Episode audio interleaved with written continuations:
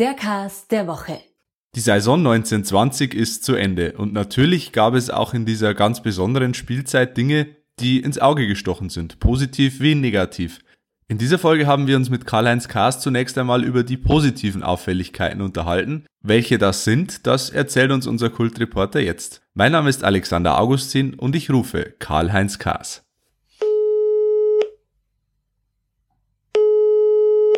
Servus Karl-Heinz. Ja, hallo, servus, dich. Ja, du hast dich mit der vergangenen Saison beschäftigt. Deine drei Tops, Top 1.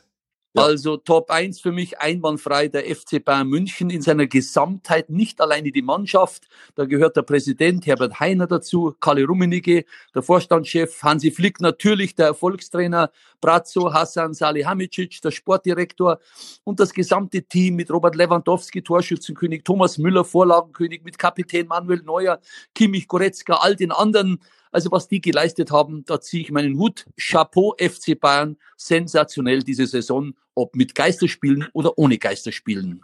Top 2. Top 2 für mich ein Aufsteiger, Union Berlin.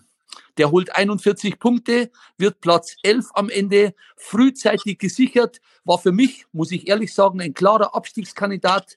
Aber die Eisernen haben es auch ohne Zuschauer bewiesen in den Geisterspielen. Großes Kompliment an Trainer Urs Fischer.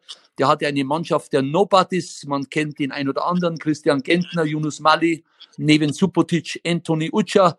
Aber die anderen kennst du alle nicht. Und was mir besonders gefallen hat, am letzten Spieltag, es ging um nichts mehr bei der Mannschaft, hat sich die voll reingehauen gegen Düsseldorf und hat so Bremen geholfen, die Klasse zu halten.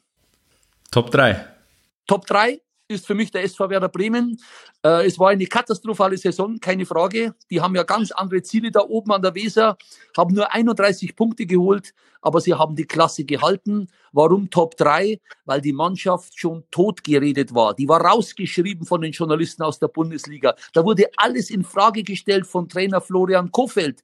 Ehemalige Spieler haben sich zu Wort gemeldet, Bekannte, die haben ihn niedergemacht. Ich finde das ungezogen, ich finde das unverschämt eigentlich von diesen Spielern. Und dann hat er es doch gepackt und Kompliment an die Führung, an Frank Baumann, das ist der Sportchef, an Klaus Filbri, das ist der Geschäftsführer und vor allem an Marco Bode vom Aufsichtsrat. Die haben an Kofeld festgehalten und jetzt bleibt Werder Bremen drin, freut mich ganz besonders. Zurück ins Studio.